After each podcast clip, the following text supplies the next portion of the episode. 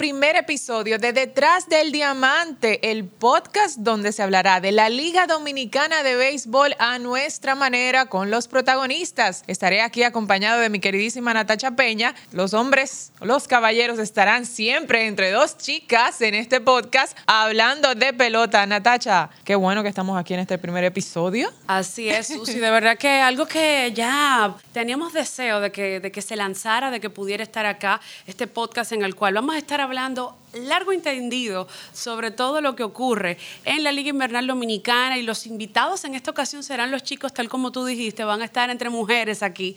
Y de verdad que más que feliz de que podamos tener nuestro primer episodio, eh, un, un, podcast que va a ser dos veces por semana, así que vamos a tener un contenido súper variado para todos ustedes, invitados, la gente que está detrás de los equipos, los jugadores, los gerentes, todo lo que tiene que ver con la Liga Invernal Dominicana, aquí se va a estar hablando detrás del diamante. Por lo general, siempre tendremos un invitado, una persona, como ya mencionaba Natacha, que esté relacionada a la liga. No necesariamente tienen que ser directivos, jugadores, en general, todo el engranaje de la Liga Dominicana de Béisbol, cosas que quizás en algún momento usted quiso saber del terreno de juego, de la boletería, fanaticada, todo ese tema, que a veces no hay tanto, tanta información sobre eso. Lo tendremos aquí, así que DDD va a ser parte de sus podcasts favoritos porque hasta el momento somos el único podcast que habla exclusivamente de la Liga Dominicana de Béisbol y para nosotros sin duda será un placer estar, no desde este primer episodio, hasta que termine la liga y continuar. Así que sin presentar mucho ni adornar mucho, ya vamos a disfrutar, Natacha, de todo el contenido que tenemos en este primer episodio de Detrás del Diamante. Bueno, vámonos entonces, Susi, con los titulares que tenemos para el día de hoy, un compañero de las informaciones más importantes de lo que tenemos hasta el momento en esta semana inaugural de la Liga Invernal Dominicana que arranca este miércoles. Por ejemplo, ya los seis equipos han estado, ya tienen un mes, algunos hasta un mes y medio practicando, se han integrado varios jugadores, han realizado una pretemporada, varios partidos. De hecho, el domingo hasta hubo un Licey Águilas allá en el Estadio Cibao, eh, un partido que hasta se utilizó, además de pretemporada, para beneficio de una fundación. Es así, yo creo que es bien activo todo lo que tiene que ver con la pretemporada. Ya entramos en la semana del día inaugural, todo está listo, ya la mayoría de los equipos han anunciado a sus lanzadores. Este, del primer día y de hecho ya tenemos a, a, los que estarán integrando el juego principal. Digo juego principal porque fueron los equipos que fueron a la final la temporada pasada, Gigantes y Águilas. Las Águilas van a tener a Yuneski Maya y los gigantes a Richardson Peña para ser el abridor de ese día. Así que ya el duelo principal está listo, está seteado. Hay una, una información que yo sé que la gente está muy atenta porque tiene que ver con la asistencia. El público en general está contento porque va a volver al estadio, pero van a estar clasificados Usted no puede abarrotar cada uno de los estadios, es por porcentaje. El estadio Quisqueya tendrá el mayor porcentaje de asistencia de fanáticos, un permitido hasta un 70%, que yo creo que es eh, bastante apropiado. El Francisco Micheli, que es el estadio de los toros, será un 60%. El Tetelo Vargas la Casa de las Estrellas Orientales será un 60%, el Estadio Cibao, la Casa de los Campeones, las Águilas Cibaeñas un 50% y el Julián Javier un 50% y el requerimiento de su vacunación, o sea, su, tarjeta, de vacunación, mínimo sus dos dosis. Si tienes las tres, pues perfecto, excelente, pero no es una, una exigencia. Tiene que tener mínimo sus dos dosis. Y también, si usted es de los que no se ha vacunado, tiene que llevar su prueba PCR con tres días, menos de... Menos de tres días de Exactamente, para que usted pueda ser aprobado para entrar. Así que yo creo que si usted quiere ir al estadio, se le están poniendo bastante fácil, bastante cómoda. El mensaje principal, señores, es que vacúnense para que puedan asistir al estadio. Eh, hay que tomar en consideración que la, el porcentaje se ha determinado para la asistencia en cada estadio, tomando en cuenta el porcentaje de vacunación que hay en la, en, la provincia o en la región en la cual el equipo participa. Por eso, por ejemplo, lo vemos en el Estadio Cibao y el Julián Javier ambos del Cibao, eh, pues un 50% de, de, que, de permitir fanáticos entrar al estadio. También vámonos entonces con el calendario y el formato clasificatorio. Vamos a tener una temporada un poquito más larga que la anterior. No va a empezar como está acostumbrado, que nos, siempre empieza en la primera quincena de octubre. Vamos a tener una temporada de 40 partidos y bueno, de verdad que bastante llamativo eh, tener los fanáticos de vuelta en este torneo, que va a ser un poquito más reducido, pero más largo de lo que tuvimos la pasada campaña, Susi. Bueno, yo estoy contentísima con el tema de que le adicionaron 10 juegos más a la pasada. Recuerden que con el tema de la pandemia solamente pudimos tener 30 juegos de la regular eh, en el 2020. Todos sabemos ese, ese tema, ¿verdad? Eh, la gente igual lo disfrutó, aunque fue sin fanáticos, pudo verlo por televisión. En esta ocasión, como ya mencionabas, Natacha, la temporada regular será de 40 fechas, 10 juegos más para que usted no se queje y pueda ir al estadio. Y está proyectada a terminar el 17 de diciembre, que también es algo que ha cambiado en los últimos años, porque nos tocaba siempre terminar la regular un 21 de diciembre. Y si se apretaba la tabla de posiciones, teníamos que jugar cerca del día de Nochebuena. 23 se mucho. hemos jugado día de Nochebuena.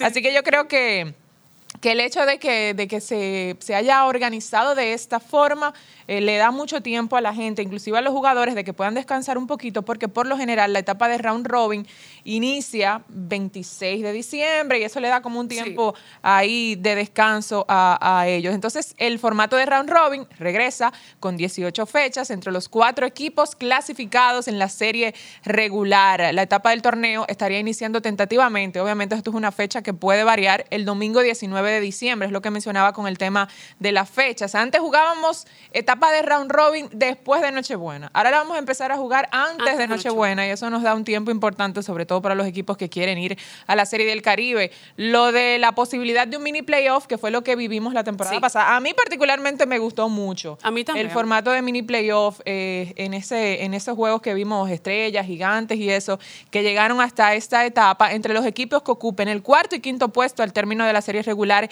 siempre que el conjunto de, del quinto puesto concluya un solo juego de diferencia en relación al que ya pues está en la cuarta posición. Me gusta mucho este escenario porque le da mucho interés hasta el final de la temporada regular. Ahí sí importa cómo queden los equipos en la tabla de posiciones para ver si se da o no esta etapa de mini playoff. Muy interesante mm, mantener eso y el round robin que a todo el mundo le gusta y es parte de la costumbre del béisbol invernal. Así que luego de los titulares vamos a pasar con las noticias, Susi, y también anunciar que tenemos nuestro primer invitado en este primer episodio. Detrás del diamante se llena de lujo de tener en el día de hoy a Ángelo Valles, gerente general de las Águilas Cibaeñas, con quien vamos a estar compartiendo unos minutos más adelante. Mientras tanto, vámonos con otras noticias del torneo de béisbol invernal. Por ejemplo, ya en días pasados, Banreservas, que es el patrocinador oficial del torneo, ya pues presentó el trofeo eh, que va a estar luchando los seis equipos y también la dedicatoria que va a ser in memoriam a Khalil H. También hay que reconocer, Susi, que ha sido una de las temporadas muertas más activas. Tanto, muchos cambios, pero vamos a mencionar a Escogido y Gigantes como los equipos que más cambios estuvieron realizando en esta temporada muerta. Es así, bueno, de los más destacados podemos mencionar el que involucró a Michael Franco, que llegó a las filas rojas, lo de Wander Franco también, que cambia de equipo, ahora estará con el escogido en la capital. Eh, escogido y Gigantes tuvieron ese cambio que involucró varios jugadores y también varios equipos, pero dentro de los más destacados están eso. Diego Goris también de las Águilas llegó al equipo de los Gigantes del Cibao, lo de Jordani Valdespín también, que uno lo veía quizás un poco difícil, un jugador que ha sido más valioso con los toros en los eh, y exitoso en los últimos eh, tres años y parte importante de ese título que ganó el equipo de la Romana. Pero eh, a medida de que se vaya escenificando este podcast, vamos a tener los protagonistas y hablar un poquito más de eso. Decir, Natasha, no se nos puede olvidar en esta previa del día inaugural de la Liga Dominicana de Béisbol que además de eso, eh, con el tema de, la intención que tiene la Liga Dominicana de digitalizar, tendrán como un canal donde la gente va a poder seguir todo, me gusta mucho eso. Eh, ya más adelante va a haber un lanzamiento, las redes están bien activas y recuerden que todas las ligas, eh, yo creo que es primordial que estén bien activas con el tema de la digitalización, porque el fanático joven eso es lo que busca. Es difícil que uno tenga tiempo de sentarse a ver un juego si no está en el estadio, en su casa, y pueda buscar todo lo que tiene que ver con highlights en el canal oficial de la liga. y qué bueno que habrá un lanzamiento sobre eso porque eso es de primer orden. Por ahí se habla de que esté jugando Juan Lagares. Nomar Mazara va supuestamente a jugar con los Tigres del Liceo, eso dijo el gerente general Carlos José Lugo. Ramón Laureano. También suena. Estamos hablando de los jugadores que tuvieron participación en, la en, las grandes ligas. En las grandes ligas. Eh, Wander Franco dijo que quería jugar. En el caso de él es un poquito más difícil por cómo llegó. Pero tendremos muchos jugadores desde el principio. Ahí está Janly Ramírez con los Tigres del Liceo desde el principio también. Hay muchos. Puede ser que Ronald Guzmán esté con, con los gigantes. O sea, hay muchos nombres importantes que van a estar viendo acción en esta temporada. También sucede un tema que no podemos dejar pasar por alto. ¿Cuáles son los gerentes o dirigentes nuevos en la Liga Invernal Dominicana? Por ejemplo, los equipos escogidos, Licey y Estrellas estarán estrenando nuevos managers. Rocky Linares por el escogido, Tony Díaz por los Tigres del Licey. Y finalmente Fernando Tatis regresa nuevamente con las Estrellas Orientales, quien le dio el campeonato a ese equipo verde de San Pedro de Macorís. Bueno, los debutantes que se preparen, porque esta liga es fuego, nosotros vamos a tener todo el contenido. Recuerden que además esta es una temporada especial porque seremos los anfitriones de la Serie del Caribe y ya iniciaron todos los preparativos con miras a este gran evento, que hay una muy buena expectativa. Los estadios están siendo remozados, ya estamos en la semana inaugural y ya el estadio Quisqueya está adelantado con el tema de las luces para albergar este evento. Se va a ir trabajando sobre la marcha. El Tetelo Vargas inició reparando sus clubhouse y también la parte del dogout que hace unos días se viralizó una fotografía que en verdad no parecía un estadio de jugar béisbol profesional. Las Águilas hicieron lo propio, los Gigantes, eh, los Toros del Este, así que todo está listo para que usted pueda disfrutar este miércoles del día inaugural de la Liga Dominicana de Béisbol y por supuesto en este podcast Detrás del Diamante estaremos llevando todos los detalles. Así que yo voy a dejar que Natacha sea la que presente a nuestro invitado de hoy. Ya ya lo adelantó, pero como se merecen los campeones de Águilas Ibaeñas, le tendremos a su gerente general. Bueno, llegó el momento de la entrevista acá en Detrás del Diamante y lo hemos anunciado desde el inicio de esta primera emisión, de este primer episodio de nuestro podcast que va a estar pues llevándole a ustedes todo lo que tiene que ver con la Liga Invernal Dominicana. Se trata nada más y nada menos de Ángelo Valles, gerente general de las Águilas Ibaeñas, el equipo campeón. Así que de verdad nosotros nos llenamos, tanto Susi como yo, nos, nos alegra tenerte acá como invitado en este día. Bueno, eh, buenos días en primer lugar y gracias por la invitación. Para mí es todo un honor estar aquí con ustedes para hablar de béisbol, ya que estamos tan cerca de iniciar un nuevo campeonato y un nuevo proceso de temporada. Ángel, bienvenido Detrás del Diamante. Como dijo Natacha, nuestro primer invitado, y yo creo que el, ideal, el ideal, por ser el gerente del equipo campeón vigente, las Águilas Ibaeñas, ya estamos en el camino. Ya esta semana es el día inaugural de nuestra Liga de Béisbol Invernal Dominicano. Todo eso, ya tienen más o menos casi un mes de entrenamientos. Las Águilas dieron el primer paso con el tema de anunciar y confirmar a los importados.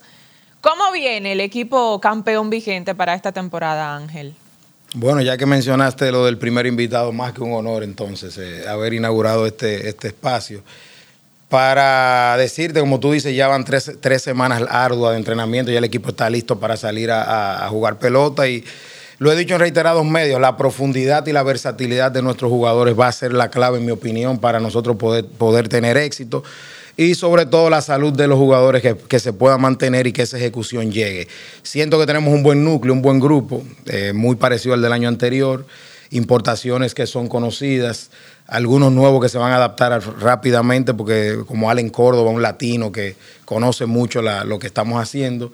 De verdad que un buen grupo, me siento muy cómodo, creo que el picheo va a ser en la parte inicial de la temporada la clave para nosotros mantenernos siendo competitivos y de verdad que, que listo para salir a, competir por un nuevo campeonato y un nuevo reto. Ángel, hablas del picheo. Siempre uno como gerente o los gerentes se dicen, esta parte me gusta más de mi equipo. Y mencionas el picheo cuando te preguntan sobre el núcleo que va a traer las Águilas Ibaeñas. ¿Es el picheo lo más importante que tú entiendes o lo que, que va a tener el equipo esta temporada?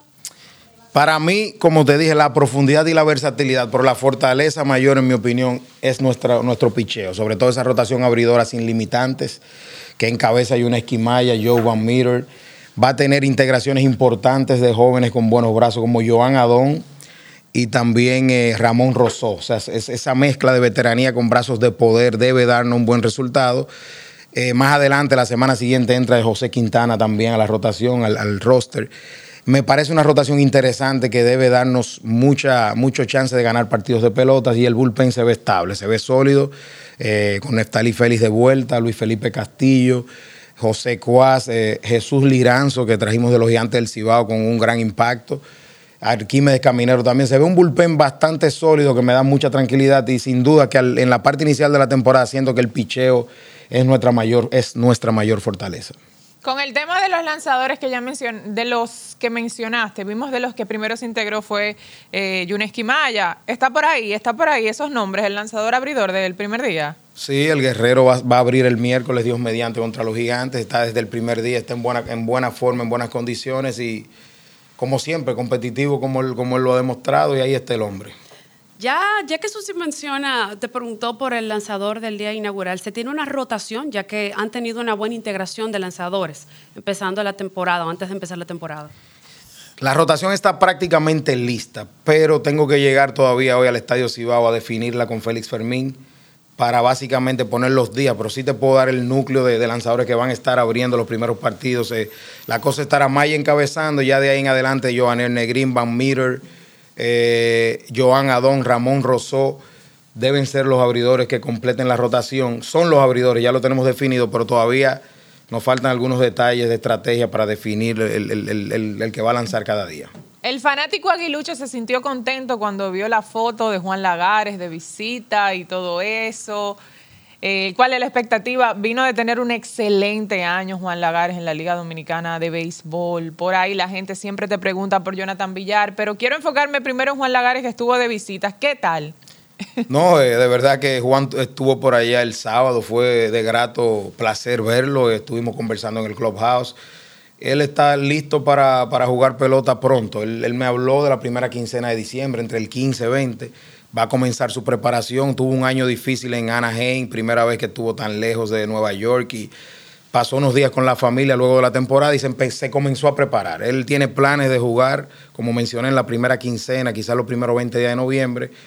Pero el hombre está integrado, el hombre estará hoy también en la rueda de prensa del equipo. Eh, Juan Lagares es una figura nativa de nuestro conjunto que la esperamos con brazos abiertos se habla de nativos, pero también hay que resaltar el hecho de que las águilas ibaeñas en los últimos años han traído importados que se han, se han identificado tanto con la causa de las águilas, que ya la gente los espera como espera Juan Lagares, como espera cualquier otro jugador importante de las águilas. Eh, podemos mencionar a Johan Camargo, el mismo Edmundo Sosa.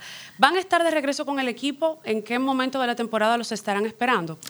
Tú sabes que las puertas de, nuestro equipo están abiertas para ello. Ese liderazgo importado que tú mencionas es real. Tener ese clubhouse con personas como Camargo, eh, Mundito, Ravelo, eh, Yuneski Maya nos da muchísima eh, tranquilidad por el liderazgo que imprimen junto a los nativos. Y el problema es que Camargo está ahora mismo en roster de Serie Mundial. No podemos tener mucha fecha ni hablar mucho de invierno con él pero está en agenda y él quiere venir. Ya vamos a esperar que culmine la Serie Mundial para ver qué puede ocurrir.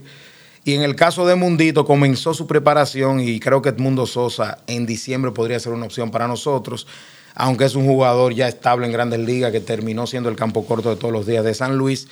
Pero creo que sí, que hay, hay un ambiente positivo para el regreso de Mundito Sosa también. Ángel, esta es una temporada ya con un calendario regular, aunque con 10 juegos más, 40 de la regular, se mantiene un esquema de postemporada, pero a diferenciación del año pasado, de la temporada pasada, tenemos menos estrés con el tema del COVID. Siguen las medidas, yo lo sé, hay un protocolo. Las águilas eh, siempre, la temporada pasada y esta dieron un paso al frente con el tema del manejo del encuentro con la prensa y todo eso. En este año, ¿qué tan riguroso será el protocolo? Si será un poco más relajado. Ya vi que en los entrenamientos los encuentros serán virtuales. ¿Qué podemos esperar en la temporada regular? Mira, como tú dices, el COVID se mantiene. Hay que tratar de mantener el cuidado, aunque nos sentimos más cómodos y más tranquilos porque hay ya una vacuna y tenemos un porcentaje altísimo, prácticamente al 100% el roster eh, completamente vacunado. Y eso da cierta tranquilidad porque se habla de estadísticas que evita quizás eh, gravedad en la enfermedad y eso. El contagio podría ser menor, pero todavía se mantiene. Yo Todavía no, tengo una reunión pendiente mañana con la prensa de las Águilas para determinar eso, eh, para dar mi opinión, pues realmente es una decisión de ellos. Creo que después de los partidos va a haber un al aire libre, un stand para que puedan conversar con los jugadores del juego, es lo que creo, y se mantendrá también lo virtual. porque ha sido de, buen resultado, ya que acerca al que no está en Santiago con, el protagonista. Y entiendo que se mantendrán las dos cosas, y con cierto control, con horarios, con, con medidas para la prensa hacia los jugadores. Ángel, la gente siempre está muy pendiente de los jugadores nuevos que vienen subiendo. Eh, y que pueden generar impacto en, lo inmediato con, los equipos. En el caso de las Águilas no, no es la excepción. Ya con un mes de entrenamientos, eh, ¿qué talento puede estar el fanático aguilucho y de la Liga Invernal Dominicana eh, pendiente a él de que pueda generar cierto tipo de impacto en la liga? Esa es muy buena pregunta y realmente tenemos un talento joven que debe abrir los ojos en, en la Liga Dominicana y le exhorto a los aguiluchos que Christopher Morel sea un jugador que lo disfruten porque lo que ha enseñado en los entrenamientos es impresionante. Eh, Joan Adón va a lanzar como abridor, de verdad que es un placer tener a Adón por ahí. Leo Tavera sigue siendo un muchacho joven con mucha capacidad que va a estar ahí jugando todos los días y de verdad que ha impresionado mucho. También hay nombres como Juan Mota, que estará en el bullpen nuestro de Cleveland Indians, debe impactar Sammy Peralta. Hay unos nombres interesantísimos que van a estar dándose a conocer esta temporada y ojalá que el fanático disfrute de esa juventud. Ángel, ya este es tu tercer año como gerente general de Águilas Ibaeñas, tu tercera temporada.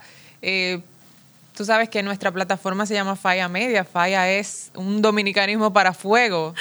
Bueno, yo me imagino, no sé, no sé qué tan seguidor tú eres de, la música dominicana, pero el Alfa tuvo una, una, una canción, ¿verdad? La romana. Que el coro era falla, falla. Entonces lo dominicanizamos con Fire de fuego y se llama Falla la plataforma. Y nosotros entre cosas serias también vamos a hacer una, un poco jocosas, porque tú eres un ser humano igual que todo, ¿verdad? Que te gusta salir, que te gusta divertirte. Pero esta pregunta tiene que ver mucho con, con, el equipo y contigo. ¿Qué es lo mejor de ser gerente de las Águilas? Y no qué es lo peor, sino qué es lo más difícil de ser gerente de las Águilas. Bueno, lo mejor es representar una organización de tanta tradición y que la gente te siga. De verdad me da prestigio a mí, es un honor para mí representarla desde esa posición y es lo mejor, representar una organización tan grande, de tanta historia, de tanta trayectoria, es un honor para cualquier ser humano y, quizás no merecido para mucha gente y orgulloso de hacerlo.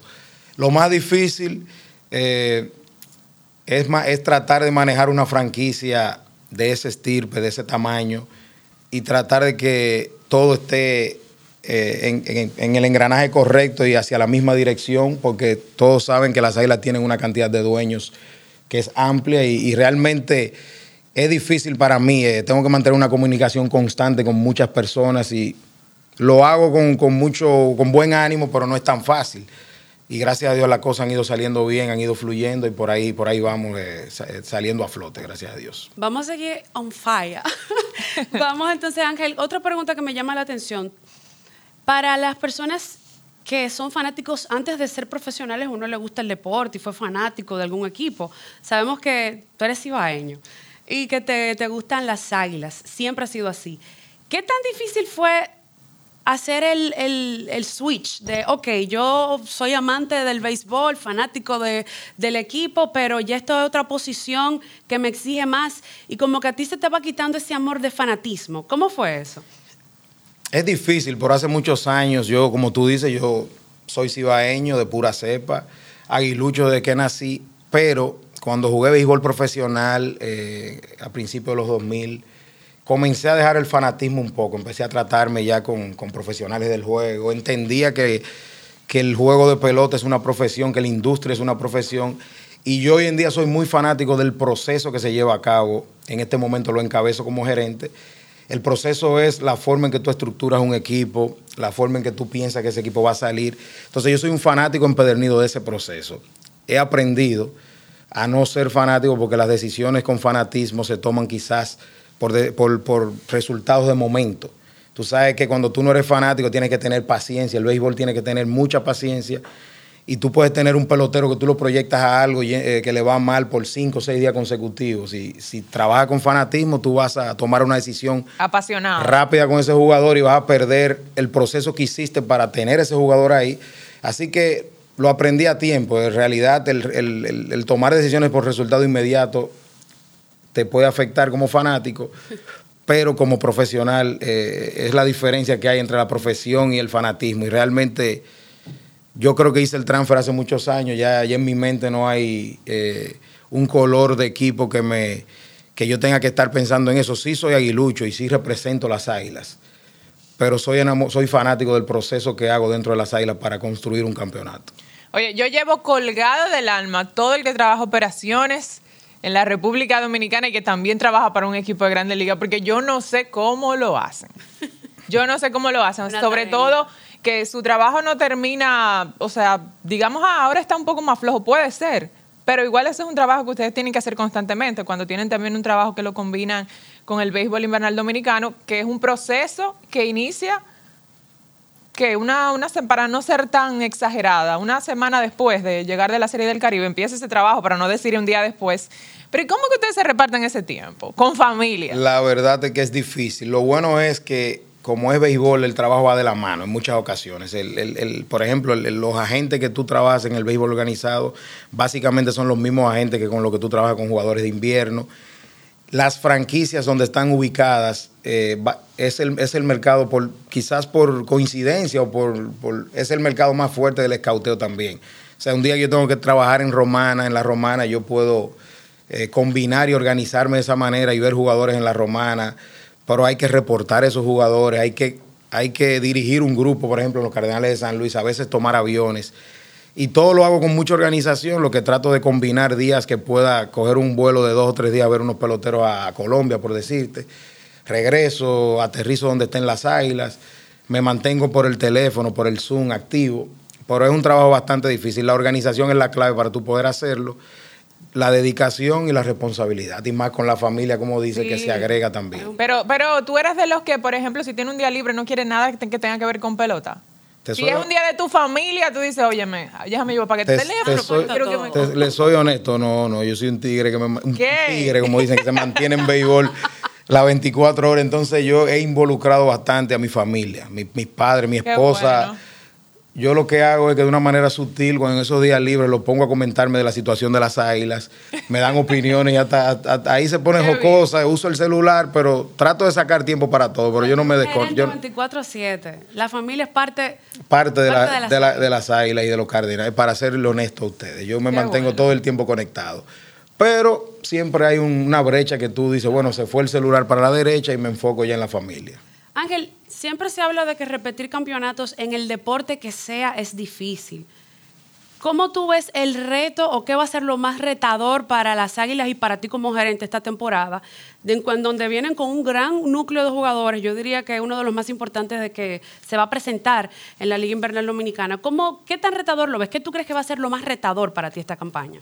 Bueno, como tú dices, es difícil repetir y garantizar un campeonato. Eso lo primero es que, es que yo he tratado de inculcarle a los coaches y jugadores de que lo del año pasado ya, ya terminó, ya eso es un proceso nuevo este año, que eso no sea una distracción ni presión para nadie. Nosotros estamos aquí para jugar pelota día a día, tratar de ganar partidos todas las noches, eh, cumplir los procesos, primero clasificar, luego enfocarnos en un eventual round robin, todo paso a paso. Y realmente es retador porque hace 10 años que en la liga no repite un, equipo de pelota y, es una meta que me he puesto de, poder poner todas las piezas ahí en orden para, lograr eh, romper esa racha de 10 años. Y tengo fe de que se va a lograr, soy como le dije un dedicado para eso y vamos a ver, el equipo se ve sólido, si la salud nos acompaña debemos estar en el dinero para competir nuevamente por un campeonato, pero no quiero que eso sea una distracción ni le vaya a crear presión al grupo de nosotros en, el equipo de pelota. Eso, eso ya eso salió de nuestras cabezas. Ángel, en el aspecto gerencial, no solo de las Águilas, sino de la Liga Dominicana de Béisbol, ya se ha abierto una puerta a muchos jóvenes, ya ha cambiado un poco la mentalidad. En el caso tuyo, antes de llegar a esa instancia de ser gerente, ¿ya tú sentías esa apertura o sentías eh, todavía cierto rechazo de los más veteranos o siempre tú entiendes que hubo esa puerta abierta para ese talento joven que ahora ocupa operaciones, la gerencia en general de la Liga Dominicana de Béisbol es joven. Sí. Bueno, yo siento que sí, siempre hay gente que piensa en la edad. Yo lo digo en reiterados medios, lo he dicho, la edad es un número que se pone encima de un pastel. La edad no importa. Yo lo que creo que la preparación, eh, la experiencia. Por ejemplo, yo a los 22 años ya comenzaba mi carrera en la parte ejecutiva del juego.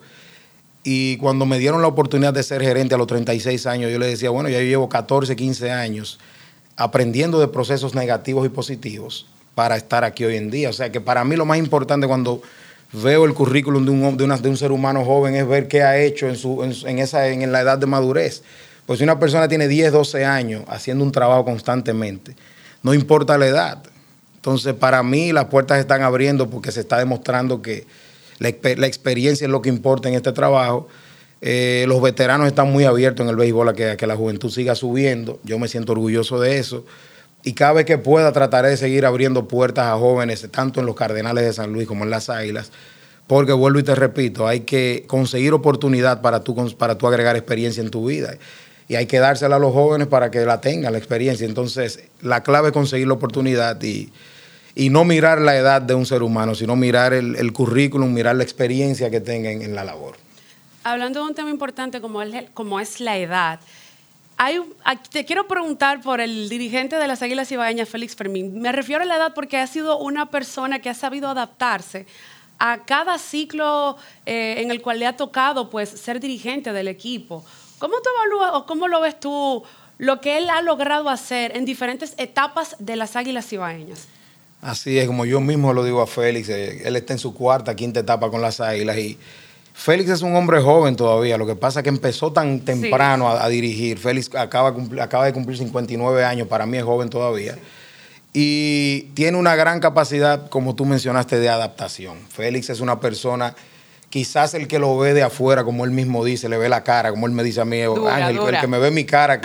Félix es una persona súper abierta a escuchar a revisar todo lo que tú le planteas y, a discutir con profesionalidad cualquier, cualquier tema de béisbol. Y eso es lo que me encanta de él. Hemos hecho una buena combinación de, juventud con ese peso que trae Félix al, al dogout, al clubhouse.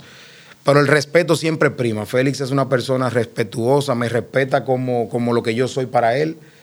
Ya en el plano laboral, como yo siempre le digo a Félix, yo soy una persona que soy muy de 8 a 5 o en, la pelota invernal soy de, de, 7 a 12 de la noche, pero hay un punto que ya el trabajo termina también. Y la verdad es que Félix y yo en horario laboral siempre hay un respeto, que hay una línea de respeto que no falla, porque él es así, él es una persona respetuosa, abierta a adaptarse. Y me siento muy bien viendo a Félix a sus 59 años en una etapa nueva con las Águilas, resurgiendo su carrera y creo que todavía el hombre tiene muchos años de capacidad, en mi opinión, para dirigir tanto en el béisbol dominicano como quizás en el béisbol eh, mexicano. Félix le queda mucho tiempo en béisbol. ¿Tiene béisbol para dar todavía? En mi opinión, sí, mucho, bastante. Ángel, este, ya estamos recogiendo, pero tú sabes que lo mejor de esta temporada es que el fanático vuelve a los estadios. En algunos en mayor medida, otros en menor, obviamente, con el tema de la vacuna o su, o su prueba PCR, si no, si no es de los que no se ha vacunado. ¿Has tenido ratos de fanáticos que se te acercan? No tiene que ser en el estadio, puede ser en un lugar público y te dicen, Ángel, ¿y cómo venimos? Estoy preocupado, wow, ¿por qué fulano no vuelve este año? Fulano, ¿por qué lo cambiaron? ¿Qué es lo peor que te ha pasado? O lo más, o no peor, porque a veces son anécdotas que, que son jocosas. ¿Una anécdota que te haya pasado con un fanático? Me han pasado varias anécdotas, y más que yo soy una persona abierta y yo soy amigo de muchos fanáticos y ellos saben que en esta, época, en esta época a veces mi teléfono no lo, no lo tomo mucho porque el trabajo tiene que, que, mantenerse. A veces cuando está la pasión del fanático, tengo personas cercanas que me llaman con esa pasión en un momento difícil. Y de verdad que yo prefiero a veces no atender el celular. Tú sabes lo que viene ya. Con la pasión como está, yo sé que él no va a venir. Yo dejo que se enfríe, le devuelvo al día siguiente y ya lo encuentro en otra situación, porque tengo muchos amigos. Pero sí, de verdad, yo le, yo le exhorto a la fanaticada, sobre todo a la aguilucha, que, el respeto prime. Yo recuerdo haber escuchado a Moisés Alou decir que se iba del béisbol invernal porque no había mucho respeto. A veces en las graderías, ya yo he tomado la, opción de tratar de ver lo menos juegos posible en la grada, porque a veces el fanático pierde el control por lo que te decía de una situación inmediata.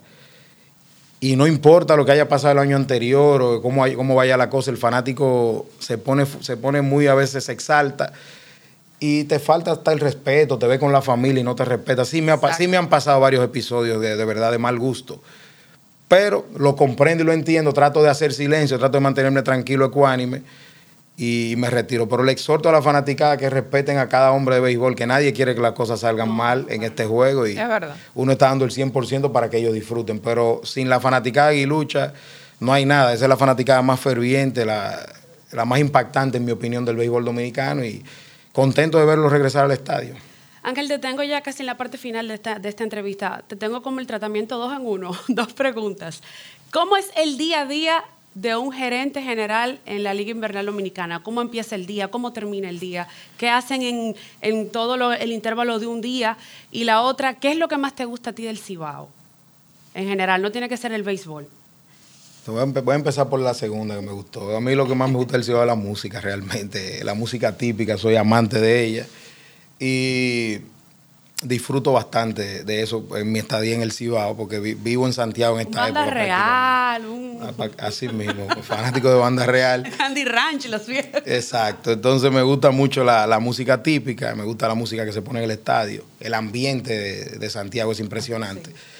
Y el día a día es indefinido, comienza de una manera y tú no sabes cómo va a terminar, más en el béisbol de hoy en día dominicano, cuando te, te llega una noticia a las 11 de la mañana, te llega otra a la 1, Sí. y es difícil el día a día, y eh, cuando tú lo combinas con un trabajo tan complicado como el mío en los Cardenales, el celular mío en esta época realmente no para de, de sonar, no para de descargarse y de cargarse.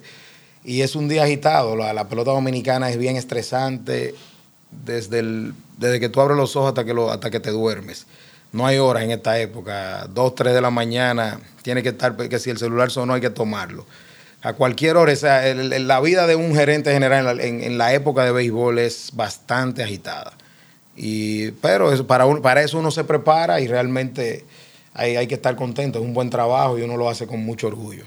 ¿Cuál fue, Ángel, el momento más tenso de la final de la temporada pasada para, para ti?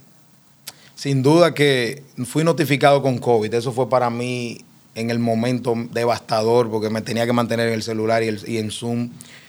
Pero cuando la serie eh, se puso 1-3 en Santiago, no puedo negar que fue un momento muy difícil, pero sin me mantuve frío. Recuerdo, eh, lo primero fue llamar a, a Félix Fermín después, después del juego, conversar con Félix y los coaches en speakerphone y mantener la cabeza en alto de todo el mundo, porque cuando tú estás en la posición que yo estoy, tú tienes que, que imprimir eso. Y llamé y le dije, vamos arriba, esto no se ha terminado, pienso que podemos hacer esto para mejorar. Como dije, Félix siempre abierto, Félix tenía sus ideas.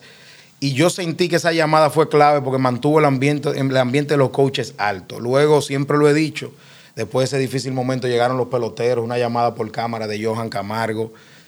Y el ambiente se mantenía alto. Yo sentía que podíamos regresar, honestamente. Pero fue muy difícil caer 1-3. Eh, el juego que nos tiró Richelson Peña ese día en Santiago de 7 ceros fue devastador y fue difícil. Pero mantener la cabeza en alto dentro de lo difícil era, era, era, era complicado y lo, y lo logré hacer.